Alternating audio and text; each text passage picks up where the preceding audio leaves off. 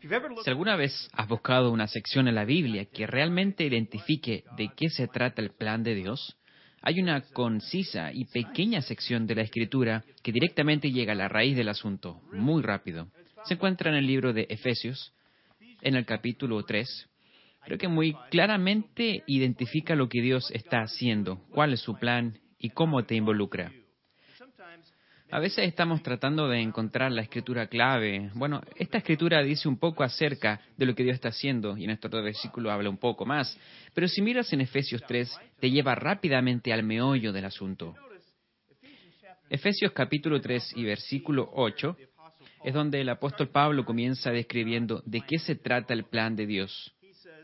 Dice, me fue dada esta gracia de anunciar entre los gentiles el Evangelio de las inescrutables riquezas de Cristo. ¿Qué pasa con esas inescrutables riquezas? Continúa diciendo, quiero aclarar a todos cuál sea la dispensación del ministerio. ¿Sí? ¿Cómo puedo explicar lo que Dios está haciendo? ¿Cuál es el misterio? ¿De qué se trata este plan? Continúa en el versículo 11. Habla del propósito eterno que hizo en Cristo Jesús, nuestro Señor. Esto es lo que me interesa. ¿Cuál es el propósito de Dios? ¿Cuál es su plan? ¿Cómo puedo explicarlo? Bueno, sigue diciendo en el versículo 14, por esta causa doblo mis rodillas ante el Padre de nuestro Señor Jesucristo. Versículo 15, de quien toma nombre toda familia en los cielos y en la tierra. Ahora vamos al grano. El plan es un plan familiar. Dios está creando una familia toda la familia en el cielo y la tierra, que te incluiría a ti y a mí, sus seres creados llevan el nombre del Padre. El Padre está creando una familia.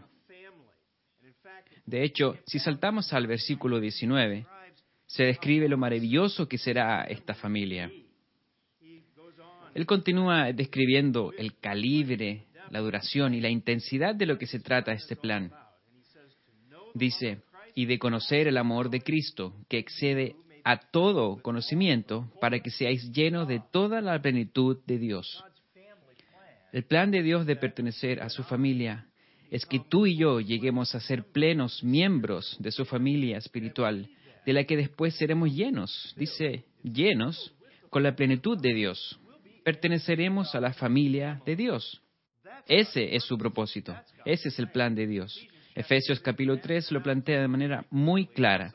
Es emocionante pensar en lo maravilloso potencial que todos los seres humanos tenemos al someternos al Padre y su plan familiar.